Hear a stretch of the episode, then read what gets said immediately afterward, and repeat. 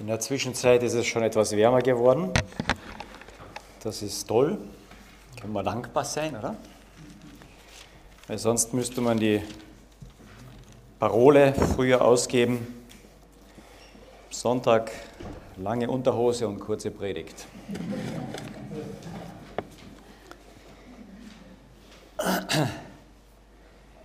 Das Thema heute Segen und Segnung. Ähm, ich nehme an, dass ziemlich jeder das Wort schon gehört hat. Segen und Segnung. Die meisten Kirchgänger jedenfalls. Die Frage ist dann immer aber, bei vielen Worten, die wir sehr oft und häufig gehört haben, fehlen uns oft die Definitionen. Was ist denn das? Uns hat ein Professor auf der Uni mal gesagt, wenn jemand so ganz schlau daherredet, dann holt sie ihn auf die Erde zurück mit einer Frage. Und dann haben alle solche Ohren bekommen und sagt, er fragt ihn einfach, wie macht man das? Und so kann man jeden Professor auch wieder zurück auf den Boden holen, jeden Theologen verunsichern und jeden Prediger ins Schwitzen bringen. Als mich Hans-Peter diese Woche mal anrief oder wir telefoniert haben, habe ich gesagt, ich schwitze noch an diesem Thema, denn es ist so vielschichtig. Und wenn ich so in so ein Thema hineinsteige, dann denke ich immer, ma, eine Predigt, bitteschön, fünf. Gottes Wort ist so tief, es ist ein Schatz, in dem ich graben kann, grabt da drinnen. Und zwar immer wieder neu und immer wieder neu und immer wieder neu. Das Wort Segen im Alten Testament hat es damit zu tun, auch, dass sich Gottes Angesicht zuwendet uns. Und die Bedeutung davon ist immer Gemeinschaft, Anerkennung, Achtung, ähm, äh, in, die, in die Nähe mit hineinnehmen, jemandem nahe kommen auch. Das heißt, vom Alten Testament her ist die Segnung auch immer in die Nähe Gottes hineinzuführen. Der Mittelpunkt dabei ist eigentlich Gott. Am Anfang im Alten Testament steht noch sehr oft, dass die, die Erzväter, die haben ihre Kinder gesegnet. Ja, mit großer Autorität in Dinge zugesagt, die Gott für sie bereit hat. Später dann, da wanderte mehr die Aufgabe des Segnens hin zum Priester. Ähm, bekanntestes ist dann der aaronitische Segen, der dann heute noch in, in, den Kirchen im Allgemeinen und auch bei uns immer wieder auch gesagt wird und gesprochen wird. Im Neuen Testament haben wir dann ein Wort für Segnung, das besteht aus zwei Worten. Aus gut und aus reden. Gutes reden, Gutes sagen über und von jemandem. Es wird auch verwendet, das gleiche Wort für preisen, ähm, loben, von jemandem einfach ein Stück begeistert sein, ihm Gutes zu sagen.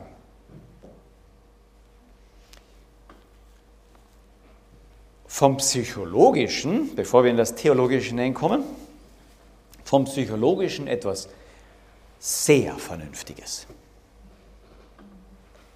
Wir wissen, dass wenn wir über jemanden, mit jemandem, vielleicht auch direkt ihm das etwas Gutes sagen, dann tun wir ihm auch etwas Gutes. Das wissen wir statistisch schon lange, dass dort, wo positiv gesprochen wird, ist der Umgang auch positiver. ja, psychologisch und psychosomatisch wissen wir heute, etwas ganz Einfaches. Und das ist, ähm, wir denken ja in Sprache. Ja? Wir, wir, jetzt muss ich ein bisschen mitnehmen, in der Früh ist das schwierig, weiß ich schon. Aber wir, wir denken ja nicht und dann übersetzen wir es irgendwie und so denken wir nicht. Wir denken in Sprache. Ja, wenn jemand mal eine andere Sprache gelernt hat und dann länger in dem Land ist, dann weiß er das. Irgendwann denkt er dann auch in der neuen Sprache. Sonst denkt man auf Deutsch oder Urkärntnerisch und dann übersetzt man es in die Sprache. Aber irgendwann denkt man auch in der Sprache und eines der ersten Anzeichen ist, dass man es wirklich tut, ist, wenn man in der Sprache träumt. Ich weiß nicht, wie die Lies mir das gesagt hat, heute habe ich das erste Mal auf Deutsch geträumt. Ja. Da habe ich ihre Aufschrei der Nacht nicht mehr übersetzen müssen. Wir denken in Sprache. Und wir wissen, dass jedes Denken Verknüpfung ist. Und je öfter wir eine gleichen Gedankenmuster haben, desto stärker prägt sich die Verknüpfung in unserem Gehirn ein. Es prägt sich wirklich ein. Man kann das heute nach, äh, also ähm, sichtbar machen auch. Ein Gedanke, okay, verknüpft sich schnell und dann kommen die nächsten, dann löst sich das auch wieder auf und kommen nächste. Aber wenn ich ähnliche oder gleiche Gedanken oft denke, die legen sich fest, die verknüpfen sich und machen richtige Bahnen. Und wenn ich jetzt jemandem was Gutes sage, dann freut er sich, weil er denkt meine Worte nach. Ja? Wenn ich sage jetzt, der Hansi schaut mich kritisch an, ja?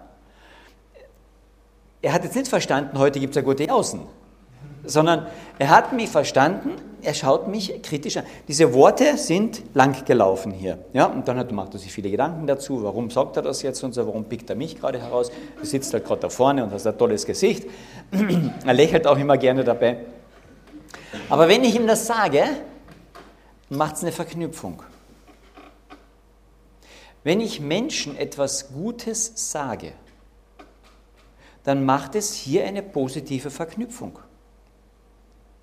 Und mit der positiven Verknüpfung produziert mein Gehirn auch positive Chemikalien. Das wissen wir heute. Und diese Chemikalien beeinflussen meinen Körper. Das heißt, wenn das Neue Testament davon spricht, Gutes von jemandem oder über jemanden oder mit jemandem zu reden, das heißt Segen auch, dann helfe ich demjenigen, positiv in gute Verknüpfungen zu machen, eine gute Chemie zu produzieren, die meinem Körper wohltut. Das ist psychosomatisch Segnen. Toll. Ich habe doch gewusst, am positiven Denken ist irgendwas dran. Ja, es ist was dran. Aber nicht alles. Wenn ich nur positiv denke, dann kann sich manches positiv bei mir verändern. Ja, richtig, geht. Und dann komme ich ganz positiv in die Hölle. Versteht ihr, warum positiv denken alleine reicht nicht? Und die Bibel, wenn sie Segnungen und über Segnungen spricht, spricht sie nicht nur über positives Denken. Sie spricht positiv. Aber sie spricht nicht nur über positives Denken. Und das ist jetzt ganz wichtig, dass wir das wissen. Diese Psychosomatik, die geht ja noch weiter. Ich kann damit Generationen prägen. Weil fest eingeprägtes macht an meinem genetischen Code einen Marker. Ich gebe das mit an die nächste Generation. Ich mache keinen neuen genetischen Code, das nicht. Aber es macht einen Marker. Und die nächste Generation muss mit diesem Marker ein Stück weit leben. Positiv oder negativ. Das heißt, wie ich meine Kinder präge, macht auch einen Marker an ihrem genetischen Code, den sie ihren Kindern weitergeben.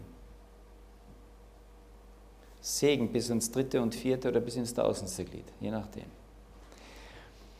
Psychologisch, medizinisch wissen wir heute um diese Fortsetzungen. Ich kann diese Marker auch verändern, zum Glück. Ja? Also wenn ich einen Marker von meinem Vater mitbekomme oder meinen Eltern mitbekomme, ob der negativ ist, ich kann ihn verändern, ich kann daran arbeiten, das ist super. Das nur nebenher. Aber das alleine reicht nicht. Jetzt benehme ich mich vom Teenageralter, ich habe das ja heute endlich gehört, die Jugendlichen, die hier sind, bis zum ich endlich Kinder zeugen kann, ganz positiv und dann mache ich meine Marke auf meinen genetischen Code und diesen gebe ich weiter an meine Kinder. Wow, das ist christlicher Glaube. Nein, das ist positives Denken. Warum unterscheidet sich das vom christlichen Segen? Und dazu haben wir den heutigen Abschnitt in Markus Kapitel 10, Jesus und die Kinder. Und sie brachten Kinder zu ihm, damit er sie anrührte. Die Jünger aber fuhren sie an. Als aber Jesus es sah, da wurde er unwillig und sprach zu ihnen, lasst doch die Kinder zu mir kommen, wehrt ihnen nicht, denn solchen gehört das Reich Gottes. Wahrlich, ich sage euch, wer das Reich Gottes nicht annimmt wie ein Kind, wird dort nicht hineinkommen. Und er nahm sie in seine Arme, legte die Hände auf sie und segnete sie. Dieser Bericht kommt im Neuen Testament in drei Evangelien, kommt dreimal vor. Und wenn etwas öfters vorkommt, denke ich, ist es wichtig. Und das ist, denke ich, dass wir uns für heute ein bisschen genauer anschauen sollen in diesem Zusammenhang Segnung und Kinder und wie Jesus das sieht, was wir daraus lernen können für uns persönlich, für uns zu Hause und auch in der Gemeinde. Ich möchte euch am Anfang so ein bisschen die Situation ähm, plausibel machen.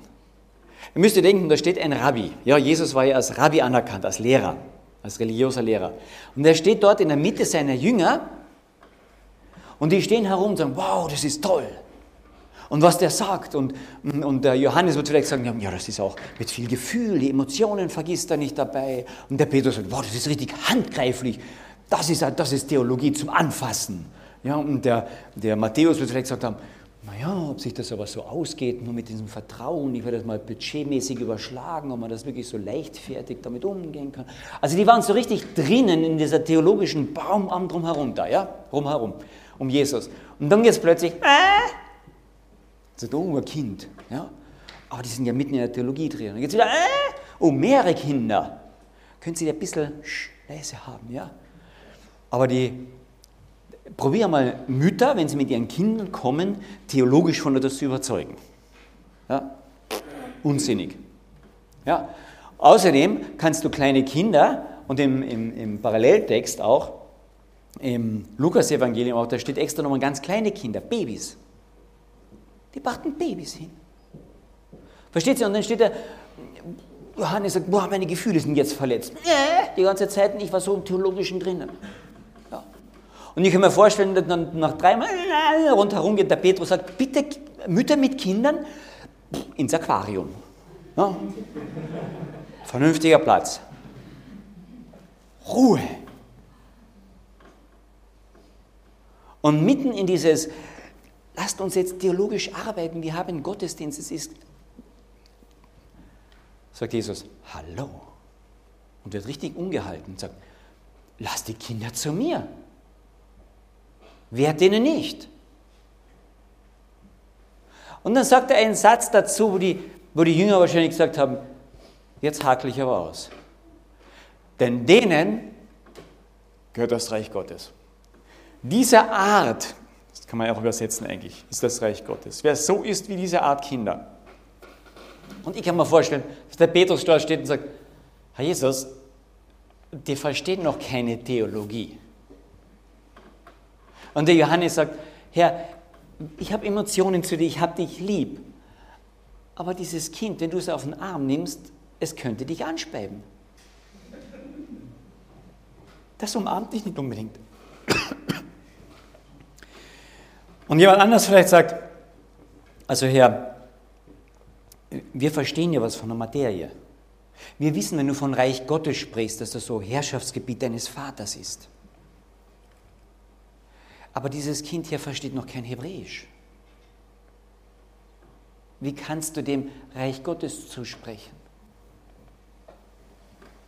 Dieses Kind bringt noch nichts. Wie kannst du dem Reich Gottes zusprechen? Herr, dieses Kind ist nicht einmal gescheit christlich. Es ist ja noch gar nicht gescheit erzogen. Ja, wir bringen zwar dann den Kindern bei, bitte zu sagen, aber ich habe noch kein Kind gesehen, das, wenn die Mutter es an die Brust legt und sagt, das Kind, Moment, da komm, Herr Jesus, sei unser Gast und segne uns die Brust, die du uns bereitet hast. Hat es doch nicht gelernt. Und nachdem es satt ist, sagt, Mama, danke, dass du mich so gesättigt hast. Oh Quatsch, das schläft an der Brust ein, rülpst einmal, speibt vielleicht noch. Das Kind bringt noch nichts. Null. Keine Leistung. Kein Danke, kein Bitte, nichts. Es ist nur angewiesen darauf, dass es versorgt wird.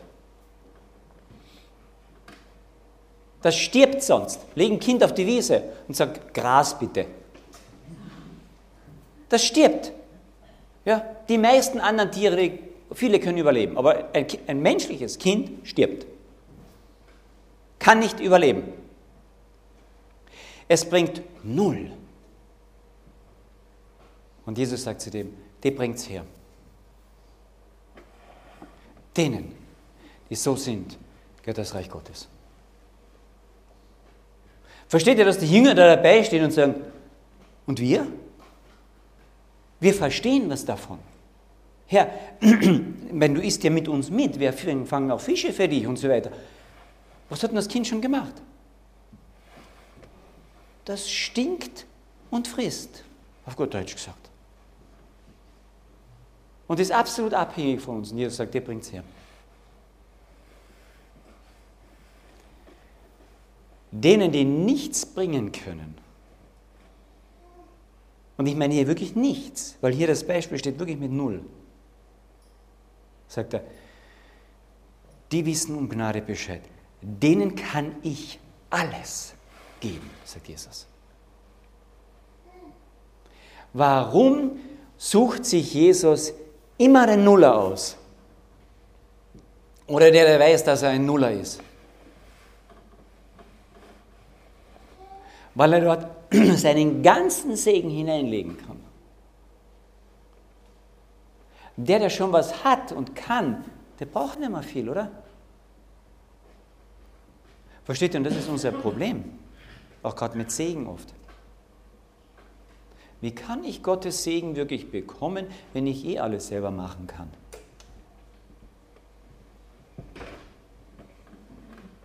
Ich weiß noch, wie in einer Jugendstunde zu uns ein, ein junger Missionar kam und dann erzählte er so, wie, wie Gott ihn versorgt hat. Mit tollen Erlebnissen. Und ich saß dabei, das ist nett, habe ich gedacht. Aber ich, hab, ich weiß, ich werde das nie erleben. Ich erlebe sowas nicht. Und ich habe lange Zeit davon nichts erlebt.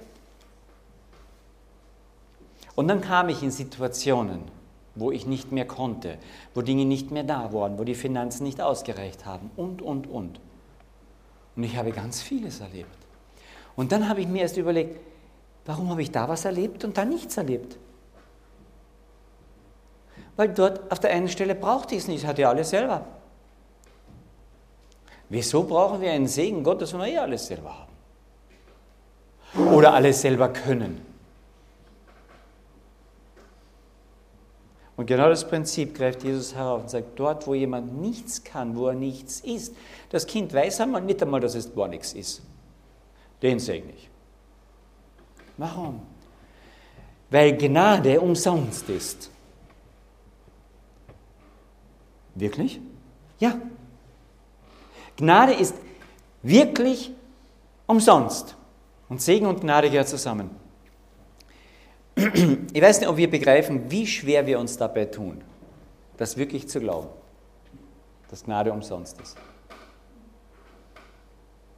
Ich kann mir vorstellen, dass der Johannes vielleicht sagt, aber Herr, du hast uns Beten beigebracht. Ich kann beten, ich kann um den Gnade und um die Segnung beten. Und dann kommt er nicht. Und dann ist unser Gedanke, habe ich falsch gebetet. Und vielleicht sagt Jesus, nein, vielleicht hast du zu viel gebetet. Weil du gedacht hast, du kannst Gnade und Segen durch Gebet erkaufen. Das geht nicht. Ja, aber Herr, ich muss doch als Christ anständig leben. Und wenn ich wirklich anständig bin, dann kann ich in meinem Umfeld ein Segen sein. Dann hätte aber kaum seiner Jünger irgendein Segen sein können.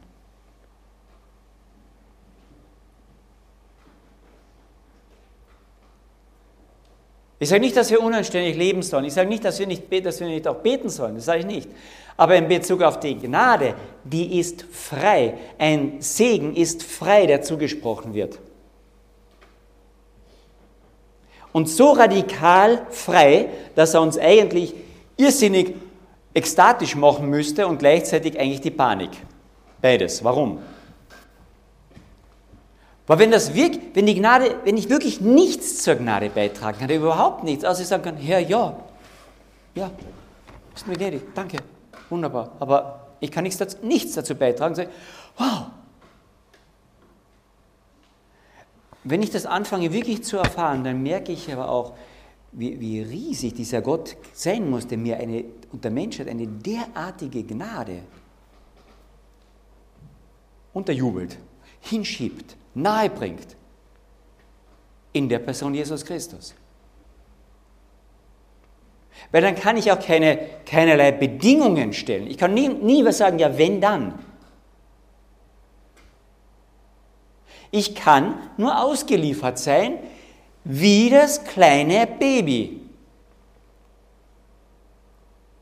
Mama, wenn du heute genug Zucker isst und deine Brustmilch süß genug ist, dann trinke ich sie auch. Das Kind kann kein Wenn dann stellen. Das bringen wir mühsamst unseren Kindern bei und denken noch, das ist ein Segen. Wenn du den Spinat ohne Muren jetzt endlich fertig ist, dann gibt es auch die Nachspeise. Wenn du jetzt in einer halben Stunde die Hausübung fertig hast, dann darfst du auch einen Computer spielen. Wenn dein erstes sehr gut oder Zweier in dem Gegenstand, wenn du den ersten, in dem Gegenstand ersten eins oder zwei nach Hause bringst, dann können wir über ein neues Handy reden. Wenn du diesen Titel gemacht hast und diese Ausbildung, dann kannst du beantragen, in diesem Beruf zu arbeiten. Wenn du in der Firma so und so viele Überstunden gemacht hast und vielleicht darüber hinaus so und so viele auch ohne Bezahlung gemacht hast, dann können wir über einen höheren Posten reden. Unser ganzes Leben hindurch es, wenn dann, wenn dann, wenn dann. Es geht die ganze Zeit um Vorteile erkaufen. Nonstop. Bis in die Ehe hinein. Wenn du mir das Essen kochst, na dann. Ja? Und wenn du mit mir dorthin auf Urlaub fährst, na dann. Ja? Und wenn ich den schönen Ring von dir bekomme, na dann. Und wenn du mir heute Abend einen Kuss gibst, der länger als zehn Sekunden ist, dann. Es geht die ganze Zeit wenn dann. Versteht ihr, unser ganzes Leben ist geprägt davon. Wenn dann. Und die Jünger stehen um Jesus herum und diskutieren theologisch, wenn dann? Und dann kommen Kinder, Kleinstbabys werden hergebracht, die kennen wenn dann noch nicht. Die kennen es noch nicht und die können es noch nicht. Und Jesus sagt zu denen, bringt sie her, die segne ich, weil solcher Art Menschen gehört das Reich Gottes. Die nichts bringen können, wo kein Wenn dann ist. Wisst ihr, was bei den Seligpreisungen in Matthäus Kapitel 5 die erste und die letzte Seligpreisung ist? Bei der ersten Seligpreisung und bei der letzten Seligpreisung steht dran, denen ist das Reich Gottes. Alle anderen kriegen andere Sachen, ja? Aber bei der ersten Seligpreisung und bei der letzten ist, denen ist das Reich Gottes. Wisst ihr, was die erste Seligpreisung ist? Selig, die im Geist Amen. Bergpredigt, ja? Matthäus 5. Die nicht so, wenn dann können, die die hohe theologische Erkenntnis nicht so eingelöffelt haben und so, dass die Gebetsformeln richtig können oder die immer zu spät beim Gottesdienst sind und die das nie so schaffen.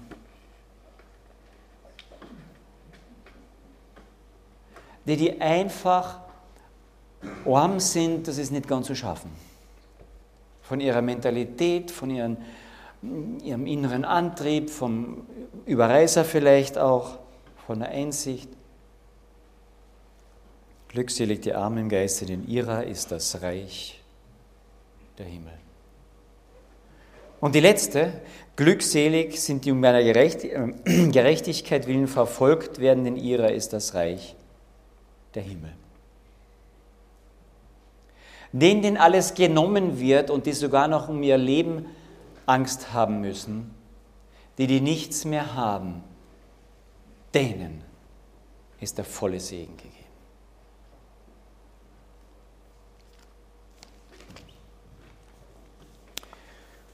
Wie schauen unsere Gebete aus? Herr, mach mich bitte geistig arm, körperlich schwach und nimm mir mein Bankkonto auch noch weg. Amen. Das Erste, was wir sagen, das ist kein vernünftiges Gebet. Ja, aber für die Vernünftigen kommt der Segen nicht, sondern für die geistig Armen.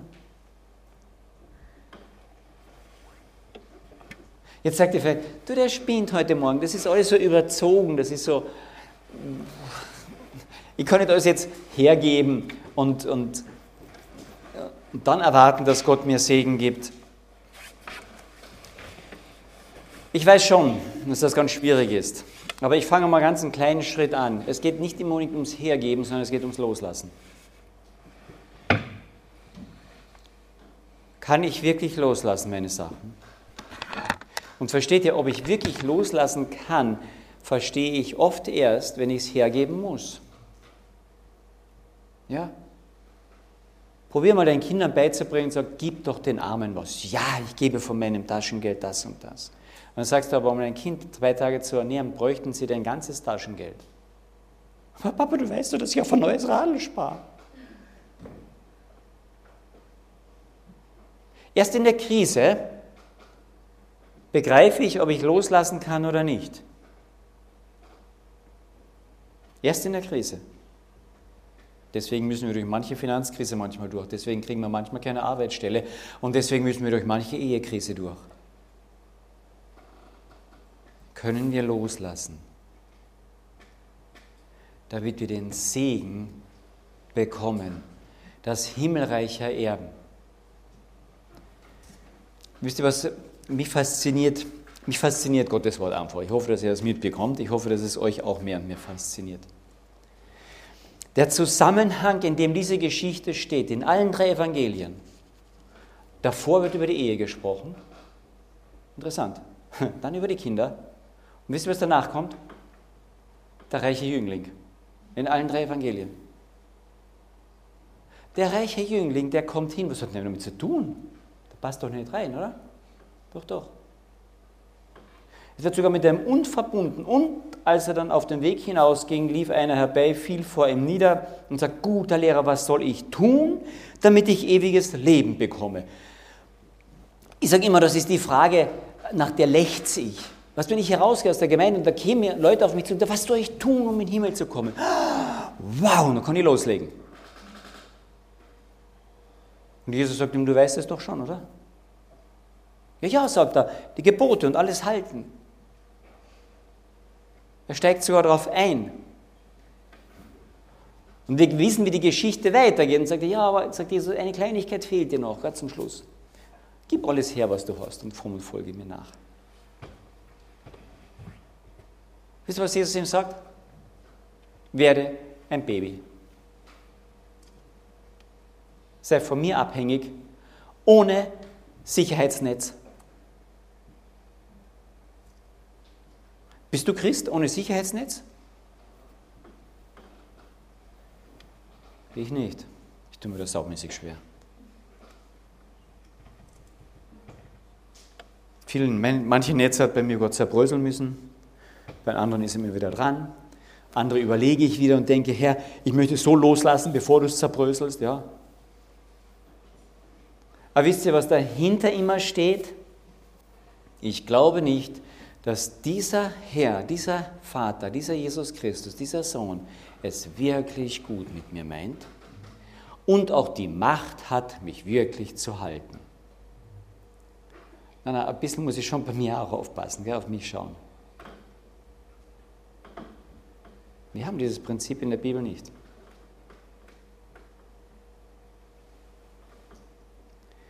Jesus gibt seinen vollen Segen denen, die nichts haben, nichts können und nichts bringen können, nichts erkaufen können. Das muss uns einmal runtergehen. Jesus gibt seinen Segen denen, die absolute Nuller sind.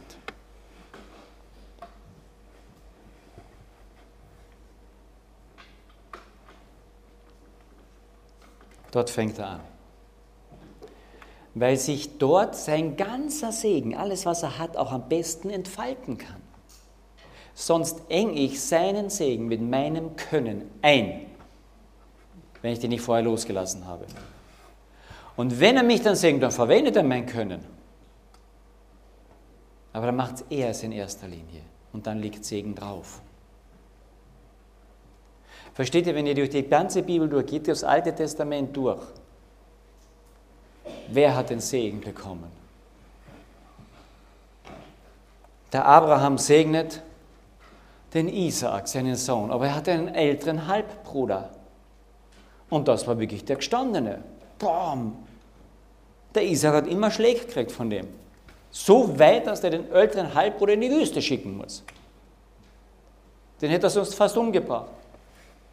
Aber Isaac, das Nesthäkchen, das seine Mama, Oma, die ja schon ziemlich alt war, schön gepflegt hat. Der sich nicht wehren konnte gegen seinen großen Halbbruder, der kriegt den Segen.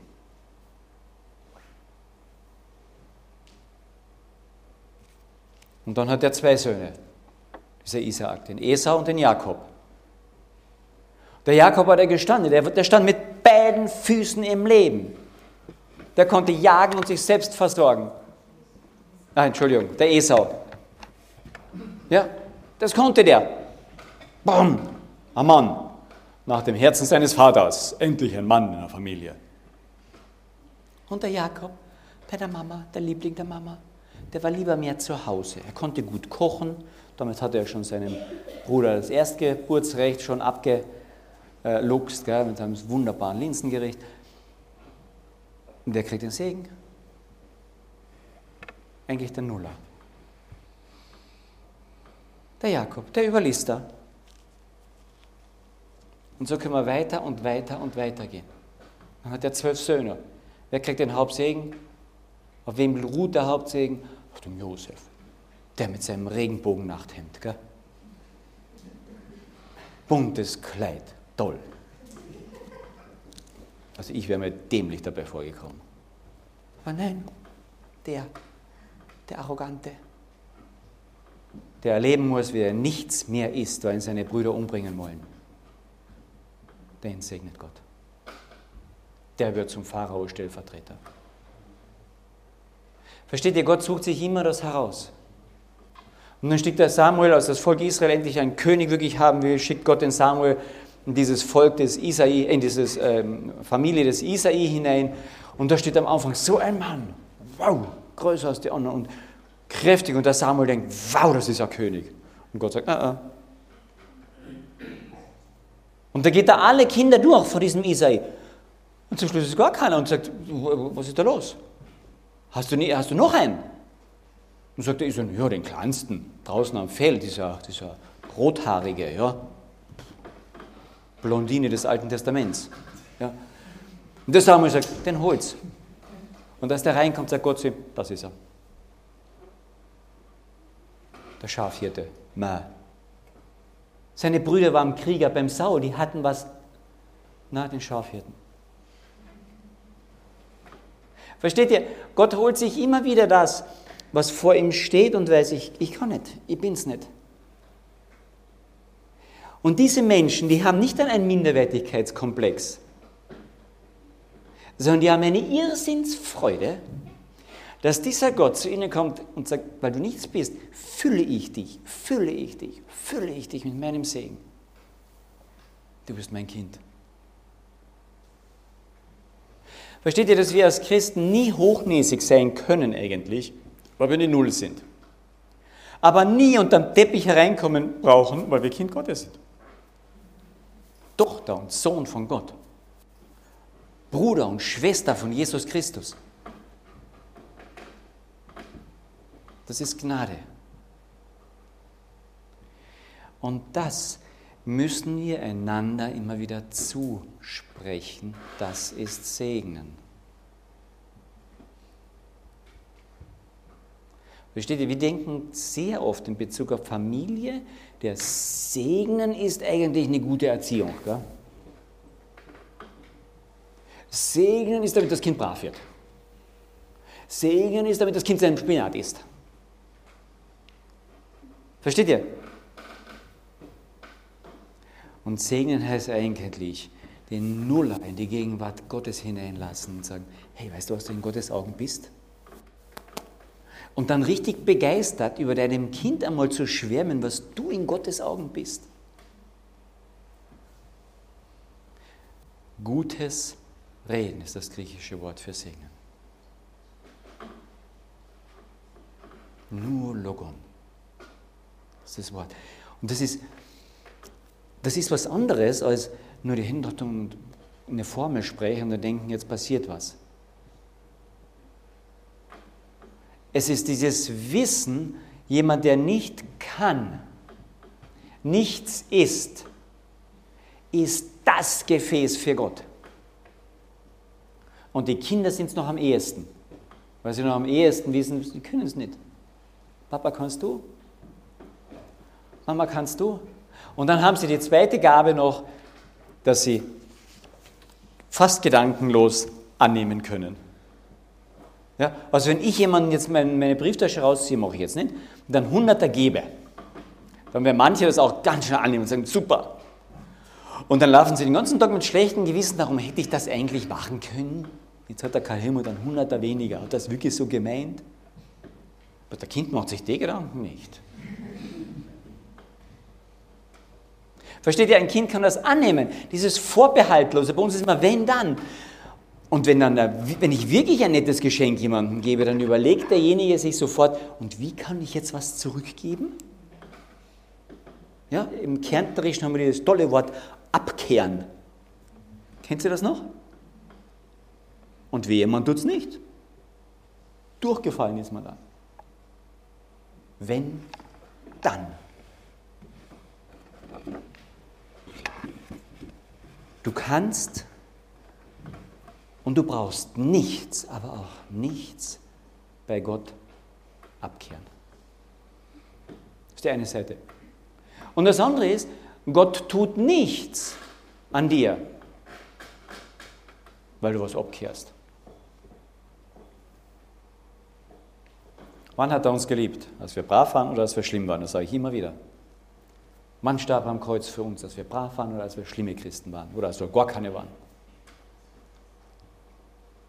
Der Paulus formuliert es gut, als wir noch Feinde waren.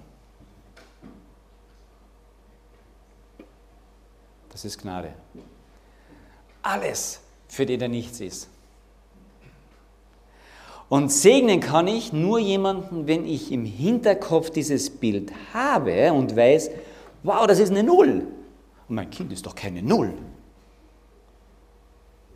Okay, dann brauchst du eh keinen Segen. Es ist ja keine Null. Versteht ihr, das ist das, was Jesus hier macht mit den Kindern und seinen Jüngern. Mit dem reichen Jüngling, dass er ihm zeigt, wenn du nichts mehr hast, wenn du loslässt, dann kommt der volle Segen.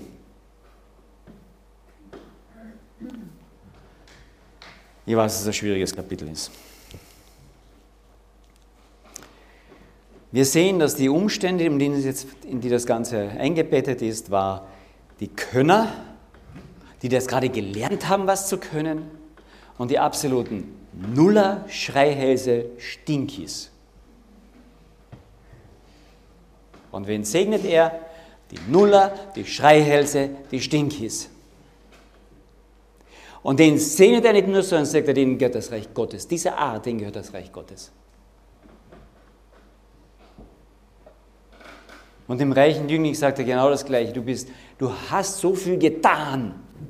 Das ist genau das Hindernis, warum du keinen Segen brauchst. Du hast ja alles schon getan. Du hast die zehn Gebote gehalten. Du brauchst keinen Segen mehr. Und dann zeigt dir nochmal, du kannst sie gar nicht halten. Gib einmal das her, was du hast. Das auch noch? Ja, warum soll ich dich segnen, wenn du eh alles hast? Solange wir glauben, wir haben alles, wir können so viel und wir können Gott noch was bringen, bringen wir uns um unseren Segen. Das ist das Prinzip, was Jesus hier aufzeigt. Nicht, dass er uns als wertlos erachtet, sondern weil er uns als wertvoll erachtet, nicht wegen dem, was wir tun, sondern weil seine freie Entscheidung ist, uns als wertvoll zu erachten und uns zu lieben, will er uns auch segnen und von seiner Segen füllen und sagen, ich habe hier alles für dich bereit. Und wenn wir zu Hause unsere Kinder segnen wollen, dann müssen sie mit diesen Gottesaugen sehen. Unsere Kinder sind Nullen. Solange sie noch klein sind, glauben wir das nicht. Ja? Wartet, bis sie Teenager werden. Dann sind sie nicht nur Nullen, dann sind sie. Also mir fallen viele Worte dafür ändern, die gar nicht christlich sind. Und plötzlich merke ich, ich bin ja die gleiche Null mit meinem tollen Christsein. Und dann kann ich nur vor Gott stehen und sagen, Herr, ich bin eine Null. Das hinausschreien. Oder dann wie die Aussetzung, Herr, aussätzig, aussätzig. Und Gott sagt, genau, dich fasse ich an. Und dann kann ich begeistert sein von einem Gott, der mich, den Aussätzigen, anfasst, der meine Kinder, die eine Null sind, die können nichts von selber, sagt, wow, du bist in meinen Augen wertvoll, für dich habe ich den ganzen Himmel bereit. Und dann kann ich vorschwärmen diesen Kindern. Weißt du, was Gott für dich alles bereit hat? Dann muss ich nachdenken, weiß ich das eigentlich? Versteht ihr, ich muss es selber haben, ich muss es wissen, ich muss, es, ich muss darüber nachdenken und dann kann ich Ihnen das vorschwärmen eigentlich. Und dann steht der hohe Priester, bis heute noch der Priester, vor der Gemeinde der Juden. Und dann sagt er eben, diesen Segen,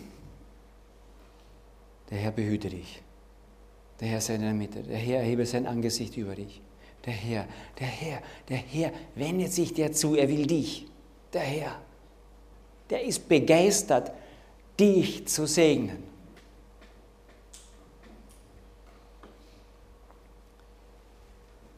Und manchmal denke ich, wir sind so schnell beim Kritisieren und Erziehen. Und dann tut sich sogar was. Und ich bringe mich um meinen Segen und um deinen Segen bis hin bei der Predigt. Ich höre ganz oft, ganz oft, aber immer wieder das, ja, und was müssen wir jetzt tun? Nach einer Predigt. Du hast zu wenig gesagt, was wir tun müssen. Heute verweise ich nur auf den reichen Jüngling und auf diese Kinder hin. Die Babys haben nachher alle sich aufgestellt und haben gesagt, und Herr, was müssen wir jetzt tun? Versteht ihr, es geht nicht darum, was ich, was ich tun muss zuerst. Als erstes. Die Reihenfolge muss ich richtig hinkriegen. Sondern das erste ist, was ich bekomme. Dass ich das akzeptiere. Das ist der ganze große Unterschied zwischen Alten und Neuen Testament. Der Segen des Alten Testamentes ist, das, das könntest du machen. Gehe hin und tue es. Gott hat das alles vorbereitet für dich. Und das Neue Testament sagt, das alles habe ich für dich getan. Gehe hin und lebe in den Werken, die ich bereits vorbereitet habe, getan habe, die sollst du jetzt nachmachen. Der ganze Stress von dem Ton ist weg. Lebe.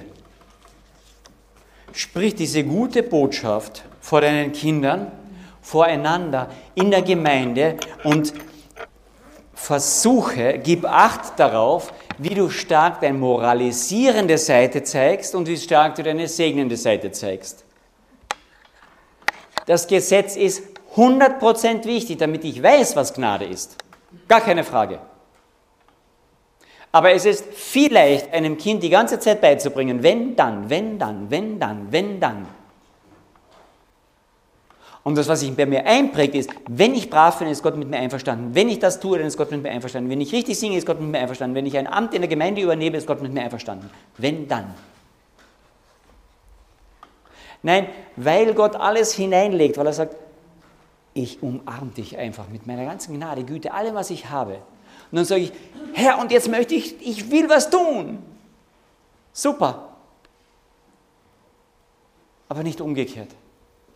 Nicht umgekehrt. Jesus hat nicht gewartet, bis die kleinen Kinder groß sind und hat gesagt, jetzt kann ich euch segnen. Jetzt versteht ihr das. Jetzt könnt ihr was für mich tun. Er hat sie gesegnet, als sie es nicht konnten. Damit sie dann was tun können. Nicht umgekehrt. Nicht umgekehrt. Wenn ihr nicht werdet, wie diese Kinder, die schreien und stinken und selbst sich nicht versorgen können, werdet ihr das Reich Gottes nicht sehen. Das ist eine Herausforderung. Wow.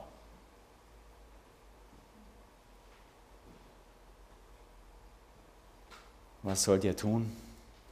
Über diese Gnade nachdenken, begeistert werden von dieser Gnade und diese Begeisterung euren Kindern mitteilen damit segnet ihr sie. Ihr sprecht Gutes. Weil ihr sprecht über einen guten Gott. Bisschen andere Art des Segens, aber tolle.